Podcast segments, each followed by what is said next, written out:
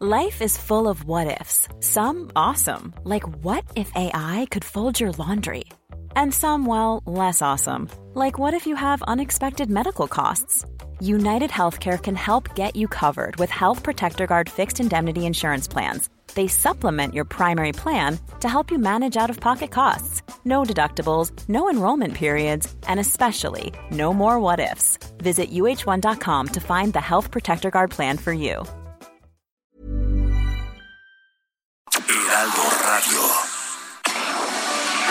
Tarde a tarde, lo que necesitas saber de forma ligera, con un tono accesible. Solórzano, el referente informativo.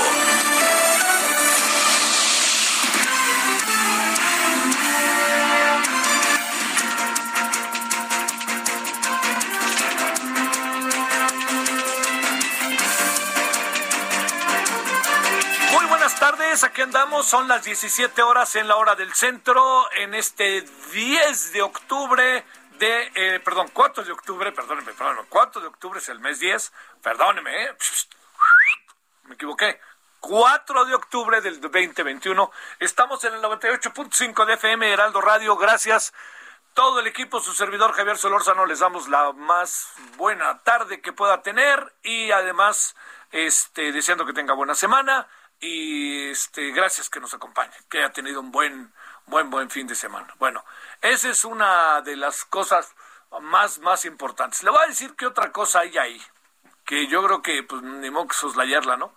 Pues que truenan las tecnologías el día de hoy. Qué locura, ¿no? Qué locura. Fíjese que cada quien tiene su relación, ¿no? Con las tecnologías, etcétera. Entonces, como Internet medio funcionaba, entonces pues uno tenía el correo y entonces uno ahí trabajaba, pero los que son entre adictos y entre que necesitan el WhatsApp y el, el, este, el eh, Facebook y el Instagram, pues qué mal la pasaron. Porque, bueno, ya se habla de que ahorita estaba viendo que dicen que ya este, que aquí le cuento, le digo ahora, espérame, ahorita le digo, pero mire, en, a mí en Telegram no me falló, a usted le falló en Telegram, a mí no. Telegram que yo ando ahí en algunas cosas, no, no me falló. Lo que sí falló, ya le digo, es WhatsApp, pero no, se pues están diciendo que ya estaba, pero todavía no está. Ahí le, le, digo, aquí todavía estamos sin poder entrar. Pero bueno, este, pues deseando que, que haya pasado un buen fin de semana, hay muchos asuntos, este, como para entrarle. Y bueno, a ver, mire, eh, el, tema de los Pandora, los papeles de Pandora, pa, pa, eh, Pandora Papers, es mucho, muy importante revisarlos. ¿No? Es, a ver, le voy a decir por qué, no, no. Aquí es, es eh, a ver, una mirada general, ¿no? Sobre el asunto. Es importante por muchos motivos, pero es mucho, muy importante por lo que, por, por, por la, cómo se amparan las personas que hacen estas operaciones con su dinero. Primero, están evadiendo impuestos, están creando un paraíso fiscal para meter su lana ahí y que no les quiten los impuestos. No la pasan por el país, para decirlo claro, o la sacan del país bajo esas condiciones. Pero también le voy a decir algo, ¿eh? Estas son decisiones que toman, por supuesto, ¿no? El secretario de Comunicaciones y Transportes me parece que eh, nos quiere ahí un poco como ver la cara, como muy cándidamente, dice, pues yo ni recibí el dinero y me dijeron que lo hiciera. Sí, sí, señor, pero no estamos hablando de 10 pesos. Y cuando le quiero decir esto es, todos los que lo hicieron, lo hicieron en buena medida porque se los recomiendan que lo hagan. Ese es el asunto. Los grupos financieros o los que manejan sus cuentas les dicen, mira, yo meto el dinero aquí, luego allá, luego allá, luego acullá y luego acullá, y órale, se llame Shakira o se, o se llame Julio Scherer, ¿eh? o se llame Carlos Slim, se llame quien se llame, ¿no? Ese es el asunto, que al fin y al cabo se rompe, se rompe la estructura financiera acorde al lo que son los marcos legales que la conforman. Esto es muy importante. O sea, no, no, aquí no se trata de decir, ay, quiénes son los buenos o malos. Aquí es todo, eh, lo que hay aquí es todo un sistema que se echa a andar bajo las condiciones que le estoy diciendo. Así como se lo cuento. O sea, los que se metieron la lana y hicieron lo que hicieron es porque alguien les dijo, mira, mételo acá, luego acá, luego acá y luego acá. Llámese como se llame. Lo que entra de por medio es la decisión que toma la persona que es su responsabilidad directa y es el dinero. O sea, a usted le pueden decir, haz esto, y uno dice, no, yo no lo quiero hacer porque son los riesgos. Usted le dice, haz esto, bueno, ¿qué riesgos corro? Esto y esto, y hasta que algún día se hecho una investigación, como fue con los Panama Papers y como fue con los Pandora Papers. Mire, déjeme contarle algo que le, que le puede dar un poco de idea de cómo es esto, cómo son las operaciones. Eh, cuando salió el tema de los papeles de Panamá, su servidor eh, resulta que fue invitado a Panamá para participar en un concurso, para, ser jurado de un concurso sobre periodismo en eh, Panamá. Fue una experiencia formidable porque todo, todo el trabajo era un trabajo que tenía que ver con el periodismo local. Entonces uno era, uno venía de fuera, incluso había gente de muy alto nivel, periodistas padrísimos de Uruguay, eh, de Chile, que era también había sido ministra del gobierno de Patricia Alwin. Eh, en fin, era, era, digo, estaba, estaba padre el asunto, para decirlo claro, ¿no? Estaba muy padre. Argentinos, eh, costarricenses, que hay muy buen periodismo en Costa Rica, la verdad, brasileños. Entonces, bueno, éramos un grupo de seis del jurado, ocho del jurado. Y nos dedicamos a revisar todo el trabajo que había y las este y todo lo que había y, digamos fundamentar quiénes ganan, quiénes no. Pero bueno, ¿por qué le cuento eso? Porque en el momento en que venía yo bajando del avión de México a Panamá, así, veo yo el me, me, detienen y ahí y me dice un, el cuate que me recibe, oye, este, vienes también por el tema de los papeles de Panamá, por los Panama Papers. Le dije, me estoy enterando, me estoy enterando ahorita. Bueno, me entero y le voy a contar algo que, que le dice muchas cosas. O sea, usted imaginaba que Panamá, con los Panama Papers, eso era un escándalo, ¿no? No, no. Yo le diría que la vida cotidiana estaba igual y nadie se enteró ahí adentro casi. Lo que pasa es que se usa el aparato panameño para llevar efecto y quiénes son los que lo usan, la gente con cantidades de dinero grandísimas para tratar de utilizarlo y moverlo como paraísos fiscales. Aquí con Pandora Papers más o menos pasa lo mismo. Nadie, nadie se acaba dando cuenta bien a bien por dónde viene la bronca, sino solamente los que la mueven o un grupo de avesados periodistas que al hacer lo que hacen, investigar, lo que tienen es mostrar lo que conocimos desde ayer. Es, es mucho, muy interesante lo que pasa, ¿eh? Mucho, muy interesante. Yo le insisto, es un aparato, es un aparato que echa a andar las cosas. Le, le digo algo más. Es un asunto fundamentalmente que pasa por terrenos de la ética. ¿No? No es un asunto necesariamente ilegal, ¿eh? Es un asunto que pasa por el terreno de la ética. ¿Yo lo hago o no lo hago? Es por eso que la respuesta que da el presidente hoy en la mañana es insatisfactoria.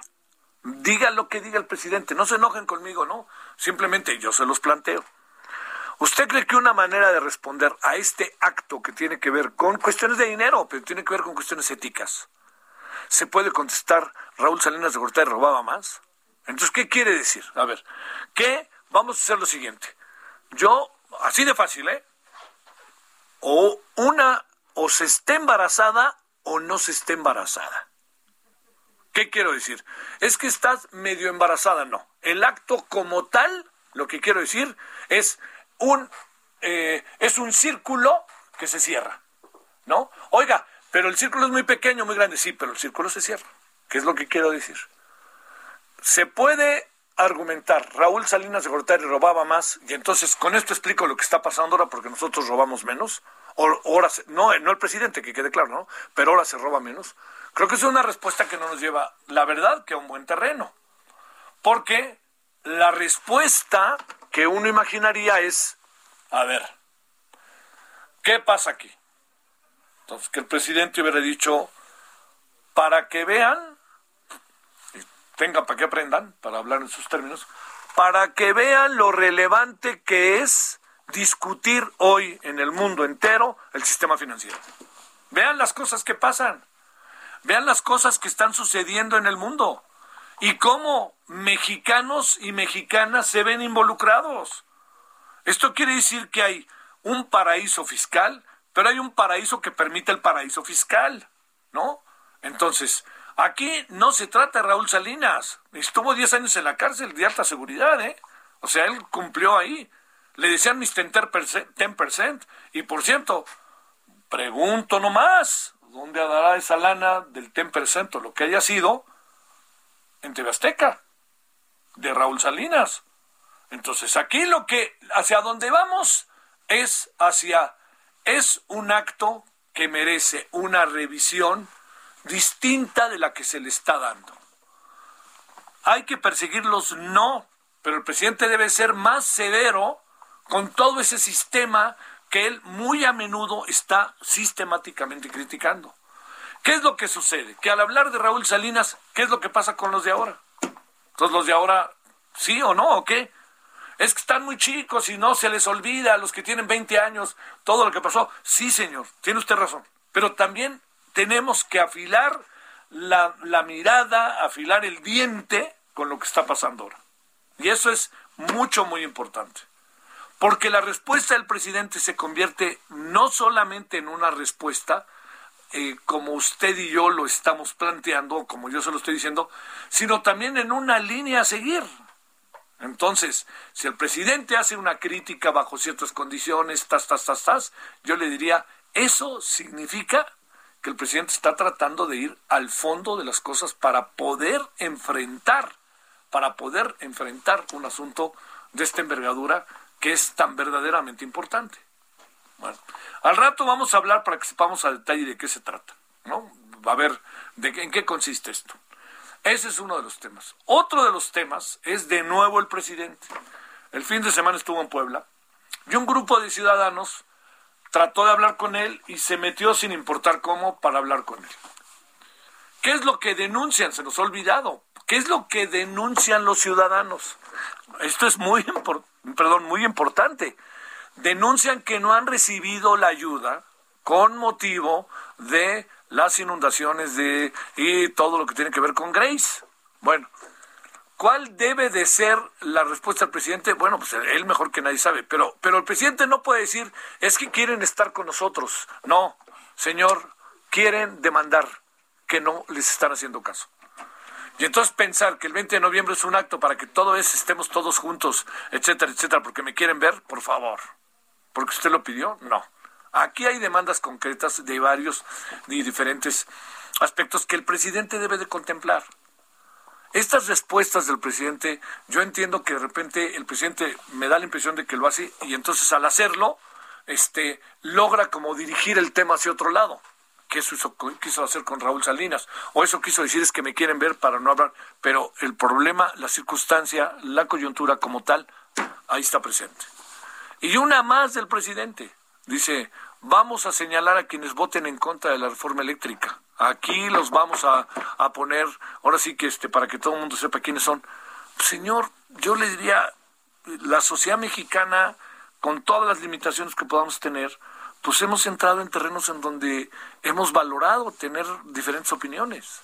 Y si yo no creo que la reforma eléctrica deba de funcionar como la está planteando, nadie tiene derecho a señalarme.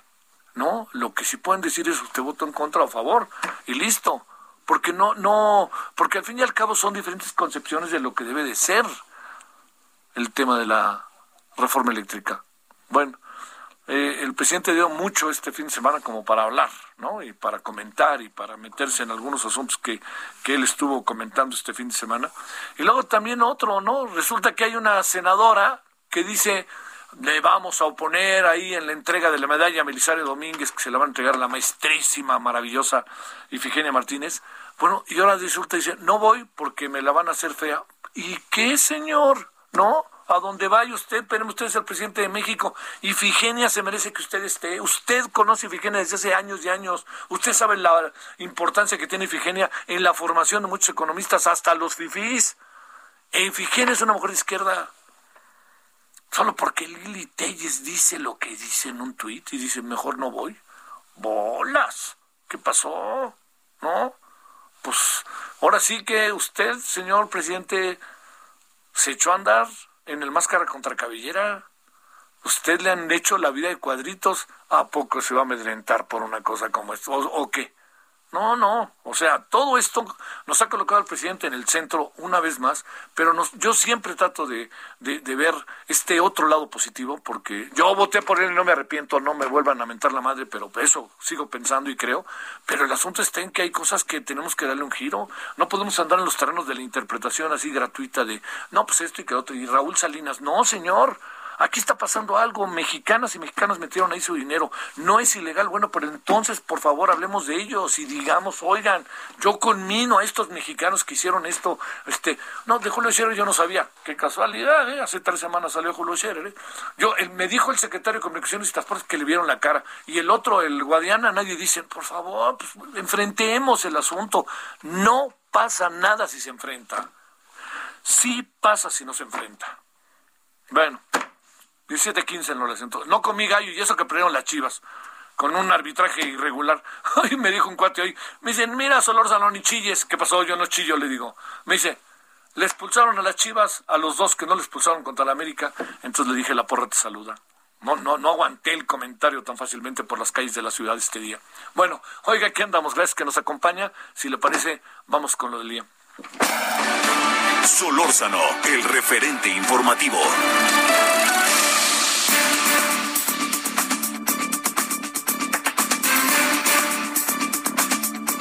Bueno, ahora sí que esta es una llamada que bien podría decir yo, SOS, auxilio, ayúdenos. A ver, Javier Matuk, periodista especialista en temas de la era digital. Querido Javier, ¿cómo has estado? Con el gusto de saludarte, Javier, muchas gracias. Y aquí muy atareado con esta situación, ¿eh? A ver, ¿Cómo la padeciste? Cuéntamelo. ¿Qué pasó? ¿Cómo explicarnos lo que pasó? Oye, ¿y pendemos de qué? ¿De un hilo para cosas si nos pasó esto? ¿Pendemos de un hilo o qué pasa, Javier? Mira, la verdad es que lo que pasó o lo que sigue sucediendo internamente ahí en las redes, en los servidores, en los sistemas de estas compañías, que es una misma, eh, posiblemente nunca lo sepamos, ¿no? Lo que realmente sucedió, porque finalmente, pues igual van a guardarse para ellos eh, el asunto, el reporte de daños. Lo que se ha comentado y rumorado es que es un error de sistemas. Ahora, esto es muy genérico. Déjame intentar explicarlo muy fácilmente para ver si se puede comprender. Tú ubicamos las aplicaciones de mapas en los teléfonos, le pones voy del punto A al punto B y el mapa te dice, ok, vas a hacer una hora y vete por estas calles, ¿no? Bueno, cuando tú pones eh, una dirección en Internet y quieres entrar a la red social, a Facebook o a Instagram, eh, la red internamente hace un mapa parecido y te lleva tu computadora hasta la computadora de ellos. es así, simplificando mucho la tecnología. Bueno, lo que aparentemente pasó es que las calles, o sea, digamos, el, el trayecto desapareció. Entonces tú por eso pones www.facebook.com y te da un error porque sí sabe que es Facebook, pero no sabe cómo llegar a él. Esta es la explicación así menos tecnológica, pero un poquito entendible que he encontrado sobre el asunto que parte de la base de lo que han dicho terceros, porque la compañía todavía no tiene un comunicado oficial y no sé si lo tenga y que diga. En resumidas cuentas, como tal vez todos hemos padecido, no hay todavía a este momento WhatsApp.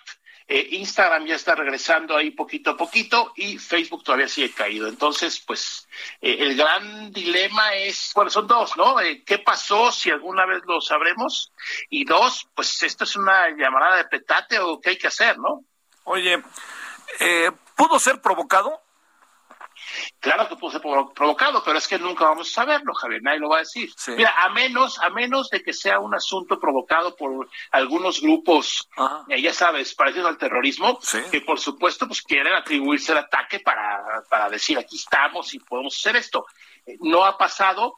Yo la verdad me inclino más a un problema técnico generalizado, como el ejemplo que dije, después he entendido un poquito, em, porque si no, bueno, ya hubieran ahí los grupos eh, característicos de estos ataques, pues sacado ahí sus páginas, ¿no? De nosotros fuimos y somos eh, muy buenos y podemos tirar estos servicios de miles de millones de usuarios pero no ha sucedido. Simplemente tú le pones en tu computadora o en el teléfono, eh, quiero entrar a Facebook y no te responde porque no sabe cómo llegar. O sea, Facebook está ahí funcionando, Instagram está funcionando, pero no puedes comunicarte con los famosos servidores o con las computadoras de estas compañías. Sí.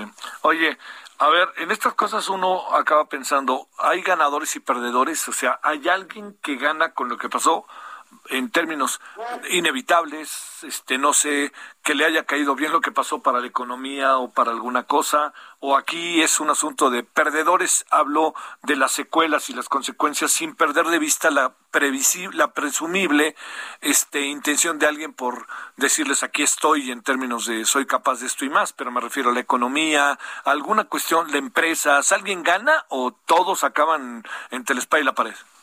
Mira, el que gana un poco es eh, uno de los servicios alternos que ha sido muy comentado últimamente, que se llama Telegram.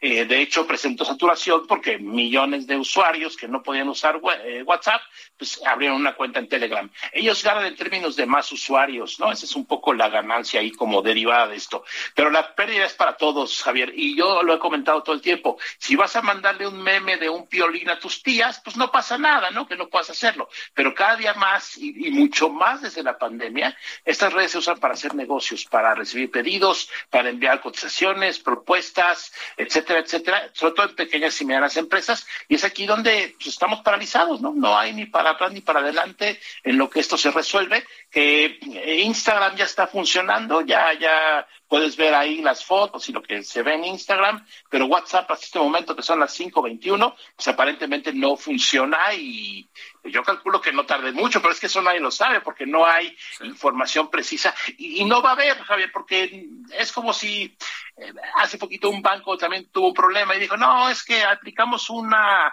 actualización y no funcionó y regresamos todo.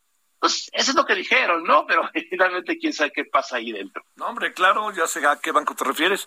Oye. No, bueno, y no, y generalmente cuando hay caídas de sistemas, si te fijas, siempre se cayó el sistema, pero no hay una explicación así muy exacta, ¿no? Bueno, hasta se cayó el sistema y ganó este Carlos Salinas de Gortari las elecciones. Este, hay todo tipo de sistemas. Todo tipo de sistemas. A ver, Javier, este, ¿es la primera vez que pasa bajo estas circunstancias o ya había pasado y tenemos poca memoria?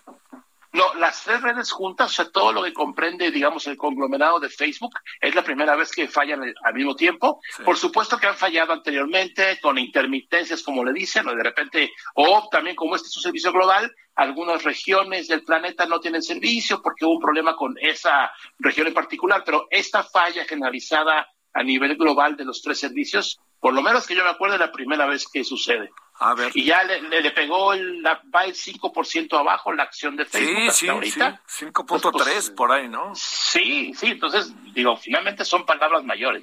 A ver, ¿Qué hacen las empresas con nosotros los usuarios? ¿Nos van a indemnizar o, qué? Digo, nunca, nunca nada, Javier, nunca nada. Tú no pagas por usar ninguna red social. Es cierto. Y bien, y, bien dicen que cuando tú no pagas es que tú eres el producto, ¿no? Entonces, finalmente los que anuncian ahí en las redes sociales que no pudieron sacar sus anuncios, no sé qué, cómo se arreglen con las compañías, pero nosotros usuarios como no pagamos, pues ni a quién reclamarle, Javier, porque es un servicio gratuito que accedemos. Claro, entregamos nuestros datos, pero no, no pagamos eh, un dinero por usarlos. Oye, WhatsApp como si nada en términos de anuncios, porque no se anuncia nadie, ¿no? Todavía no quieren hacerlo, hay muchos planes por ahí y hay muchas ideas, aunque no hay que olvidar que está el WhatsApp Business, ya varias compañías te atienden vía WhatsApp, algunas compañías grandes, y ahí vaya que les cobran, por supuesto, a las compañías, al usuario no. Y esto es un tema que siempre ha estado ahí, ¿no? En el pendiente. ¿Ponemos anuncios o no ponemos anuncios? Y hasta ahorita no han puesto nada. Pues yo creo que sí ganan bien con las otras dos, entonces el WhatsApp ahí lo tiene. Sí, pero digamos, es ciertísimo, ¿no? Nadie se ha querido anunciar. A ver. Señor Javier Matuk, ya te amolaste. Como eres especialista, si ahorita metieras tu lana, dirías, ¿a qué horas ya va a estar funcionando WhatsApp? Dirías, pon una hora, a las 7, 8, hasta mañana, hoy mismo. ¿Qué presumes que pueda pasar? Hoy mismo, eh, más noche. 10 de la noche. Ah, y eso, mira, Es, es, un, es un volado, ¿eh? Ya me obligaste a decirlo, pero finalmente Instagram ya está funcionando, bueno, empieza a funcionar. Eh, yo calcularía 10 de la noche, pero tengo el 90% de margen de error. Entonces, eh, pues yo creo que hoy queda, ¿no? Me imagino. Eh, y, no quiero, eso sí, no me lo quiero imaginar cómo están allá adentro las cosas, ¿no? ¿Qué está pasando? Porque, imagínate.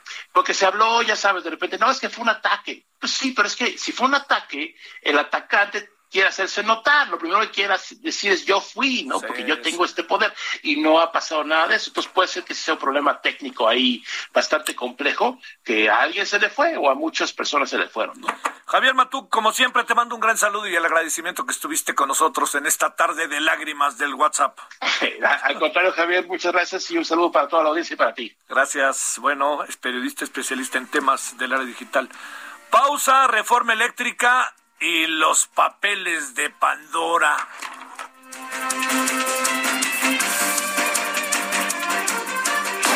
El referente informativo regresa luego de una pausa. Heraldo Radio.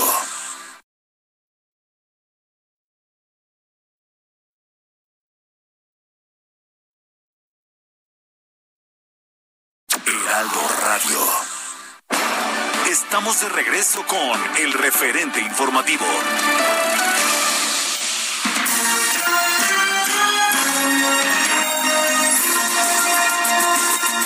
Recorrido informativo. Un juez reprogramó audiencia de Ricardo Anaya para el 8 de noviembre. Pobreza extrema arrasa al 76% de la población en Venezuela. Habitantes de Tula piden detener descargas de aguas residuales en dicho municipio. Ciudad de México espera un crecimiento económico del 7% tras la pandemia de COVID-19 según la Secretaría de Desarrollo Económico. Martí Batres asegura que todas las alcaldías de la Ciudad de México tienen suficientes recursos para operar. Miguel Barbosa, gobernador de Puebla, asegura que Huachicol ha bajado en dicho estado. Nivel de confianza del consumidor registra su mejor avance en tres meses según INEGI. Alcaldesa de Acapulco asegura que el caso de discoteca Baby O no fue por delincuencia organizada. Esperamos sus comentarios y opiniones en Twitter. Arroba Javier Solórzano. Arroba Javier Solórzano.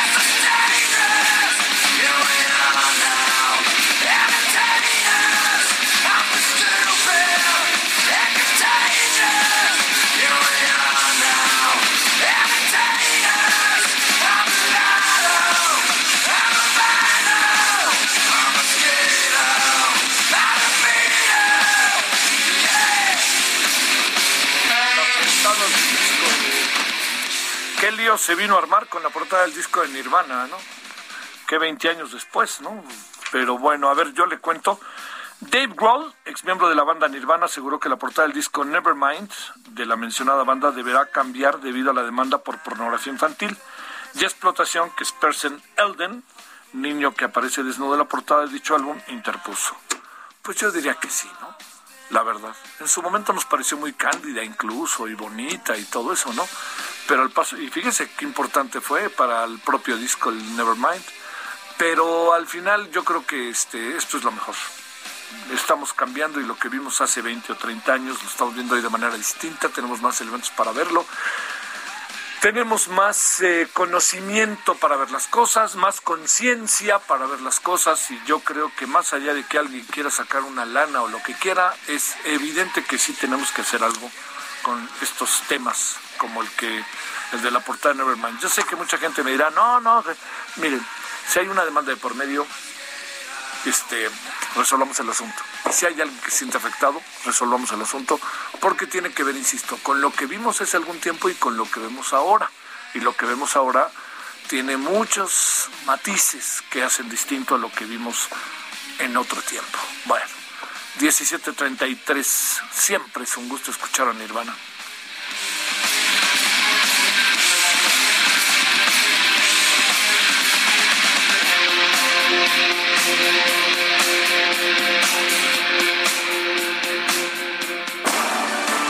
Solórzano, el referente informativo. Bueno, en las últimas 24 horas, según el informe oficial de la Secretaría de Salud, 303 personas eh, fallecieron por COVID y 2.282 casos de coronavirus de contagio en las últimas 24 horas. Eh, ya sabe que de domingo a lunes la información del fin de semana lunes no es muy puntual porque pues por los diferentes sistemas de comunicación, etcétera, y entonces eh, empecemos a tener una idea más precisa de cuál es la tendencia, yo creo que a partir de mañana. Vámonos a las 17.34 en hora del centro. Paulo Salerno, abogado especialista en energía, making, eh, managing partner de Salerno y Asociados y académico del Centro de Energía del ITAM. Querido Paolo, ¿cómo has estado?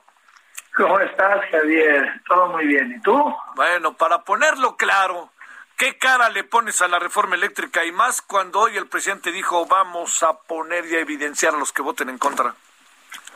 Pues mal, muy mal. A ver. Este, mira, eh, el tema, el tema aquí es es uno, uh, básicamente. Esta reforma yo creo que hubiera tenido sentido eh, para empezar si lo hubieran propuesto la eh, en, en, en, octubre del 2018, ¿no? Cuando entraron uh, digamos, entró el nuevo gobierno, ¿no? Como cambio cambio legislativo, ¿no? Uno dice, bueno, el primer año quieren cambiar la matriz y tal.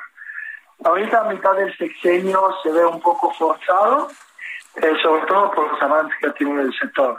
Eh, yo estoy un poco preocupado, Javier, porque eh, se está, eh, bueno, la, la, técnica legislativa del, texto que se ha presentado no es de las mejores, deja muchos, muchas cosas eh, volando, por ejemplo, qué va a pasar con la generación distribuida, qué va a pasar con la base aislada, o sea, la gente que genera para su propio consumo, no se dice nada de Pemex, uh, cancelan la CNH, que nada tiene que ver con el sector eléctrico, cancelan la CRE, pero cancelando la CRE, cancelan todos sus, uh, digamos, sus atribuciones también en el sector del gas, y de, hidrocarburos. En fin, digamos que eh, la técnica legislativa puede mejorar mucho y hay mucho de qué discutir.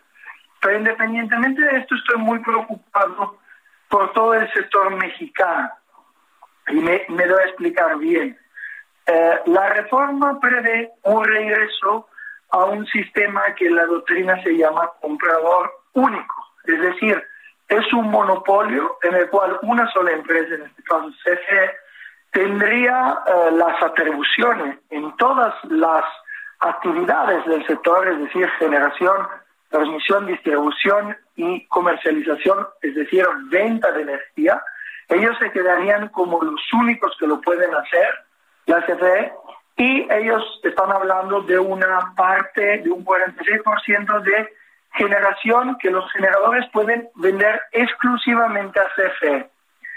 Entonces aquí hay un tema, que se está encargando toda la cadena de valor de todo el mercado. O sea, ya no va a haber mercado. O sea, cuando dicen que hay mercado, es mentira. El mercado se acaba.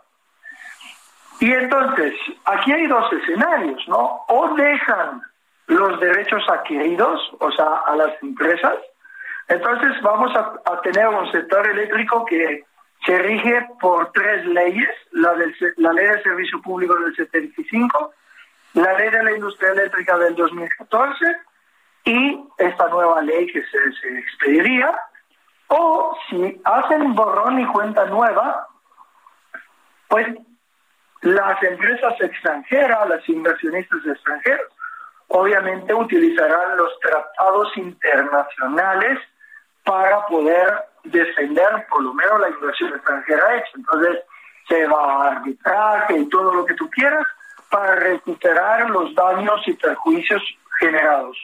Pero como es una reforma constitucional, pues ¿qué va a pasar con las empresas mexicanas? Porque las empresas mexicanas no se pueden apelar a tratados internacionales, porque son mexicanas.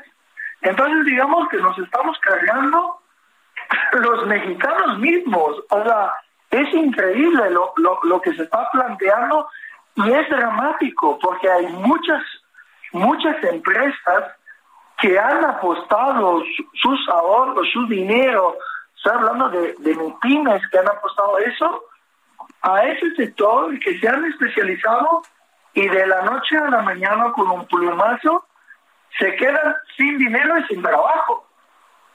Entonces, eh, eh, el panorama, la afectación que pueda llegar a tener a la, toda la cadena de valor es increíble. O sea, estamos hablando de, de algo realmente muy preocupante.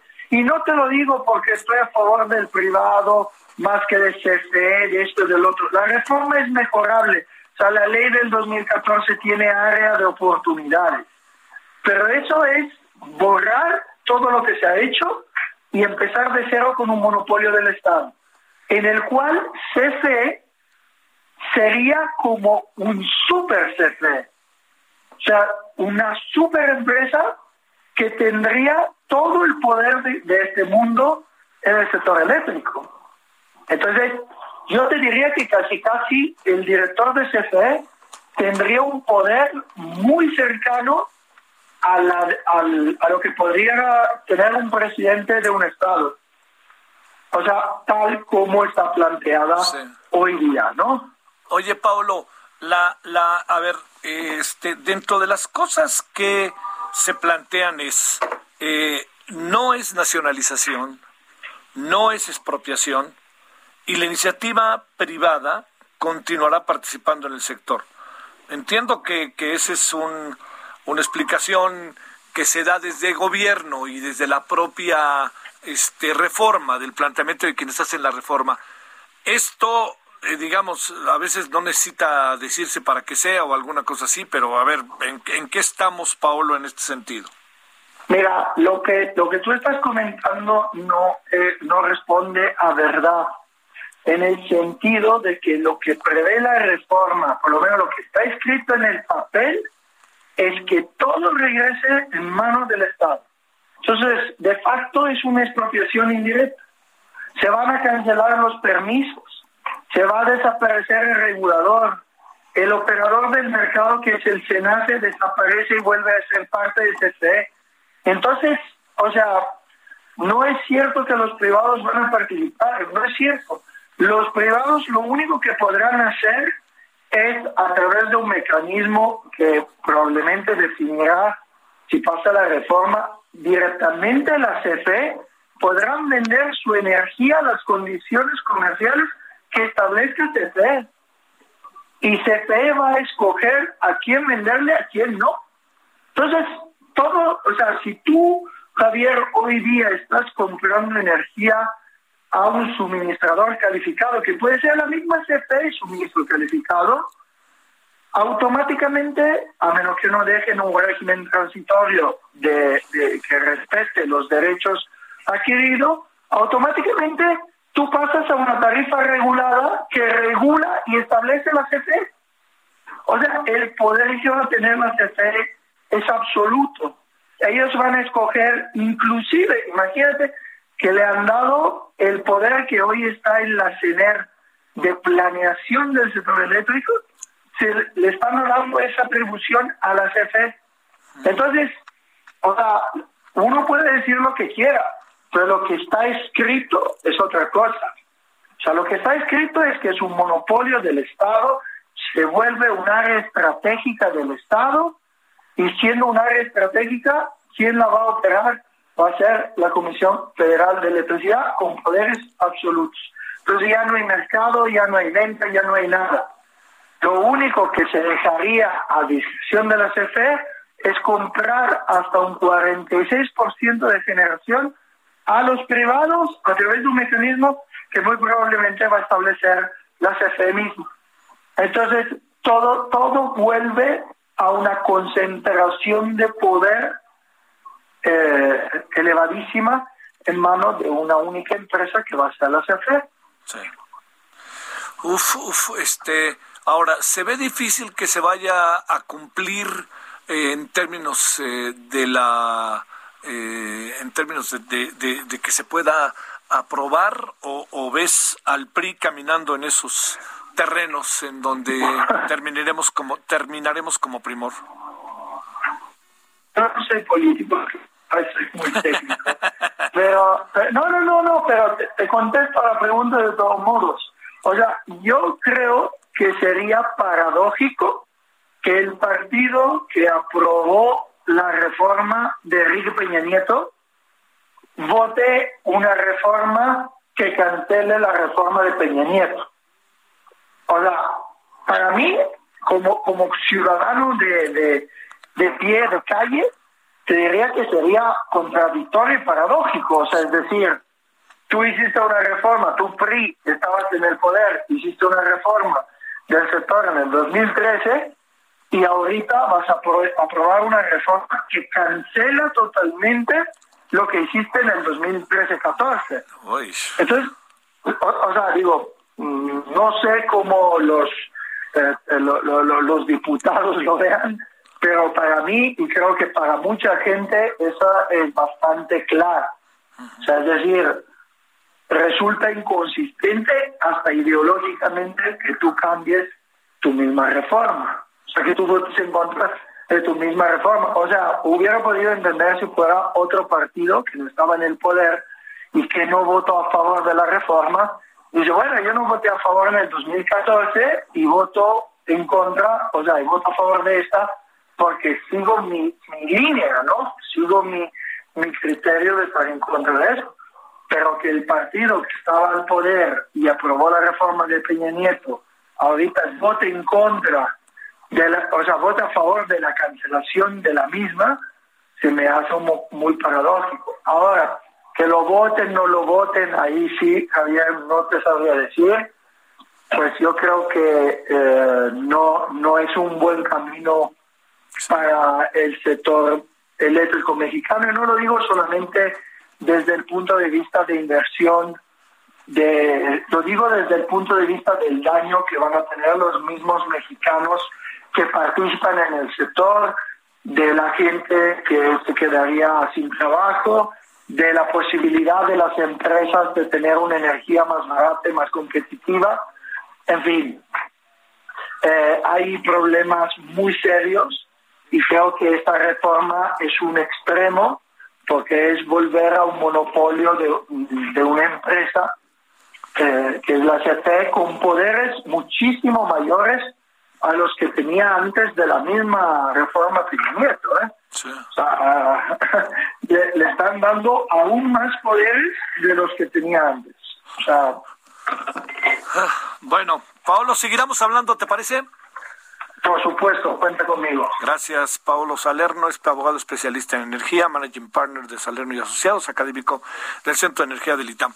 Bueno, es una opinión, ¿no? Porque ahí en las redes me han dicho que, que hay impresentables, ya está me, me llevo me llevo uno que otro uno que otro coscorrón este pero bueno es así este el asunto así este el asunto le diría bueno eh, la reforma eléctrica qué tema. A ver qué piensa de los papeles de Pandora 1747 en hora del centro Solórzano el referente informativo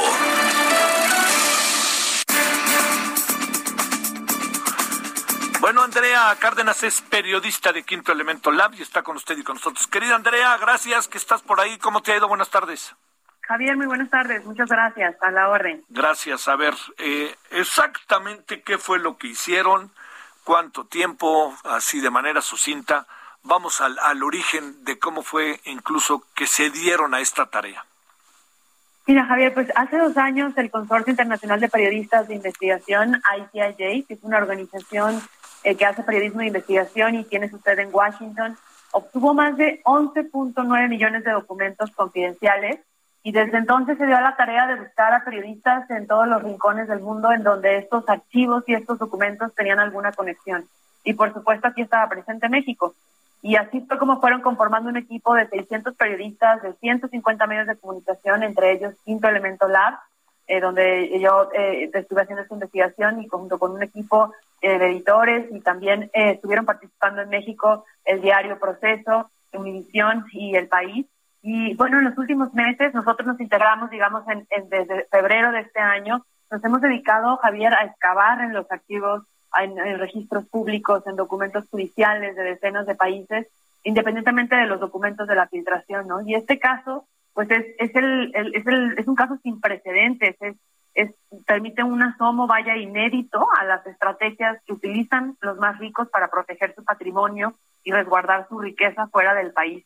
A nivel global, estos Pandora Papers nos están mostrando que las empresas en paraísos fiscales han sido utilizadas para esconder dinero, dinero y para evitar pagar impuestos. Diferentes jurisdicciones en diferentes países fiscales, países fiscales como las Islas Vírgenes Británicas, en Panamá, en Belice, en Chipre, en Emiratos Árabes Unidos, en Singapur o en Suiza.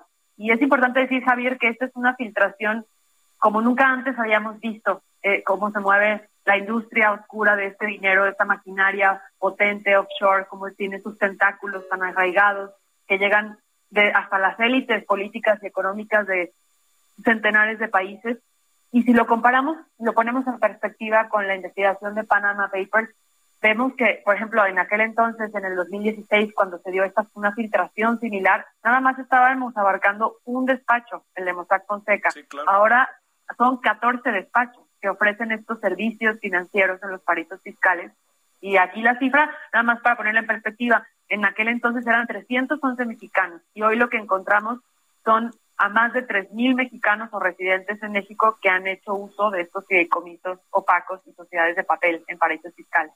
¿Es legal o no es legal el asunto, Andrea? ¿Cómo podemos verlo desde esa óptica que tiene una alta dosis de, de un asunto ético, ¿no? De un asunto moral incluso, ¿no? Claro, si nos vamos al ámbito de la legalidad, o sea, tener una sociedad offshore no es un crimen. En muchos casos, su opacidad permite que se cometan delitos como el lavado de dinero, como la corrupción o como la evasión fiscal, porque hay que recordar que es prácticamente imposible saber quién está detrás de una empresa de papel, detrás de una empresa offshore en un paraíso fiscal, porque está protegido el beneficiario, el dueño, el fundador de la empresa está protegido por capas de prestanombres, de directores fiduciarios, de agentes de registro, y en esos países no, no, no hay acceso a la información como lo tenemos aquí en México, que podemos conocer quiénes son los dueños de una empresa.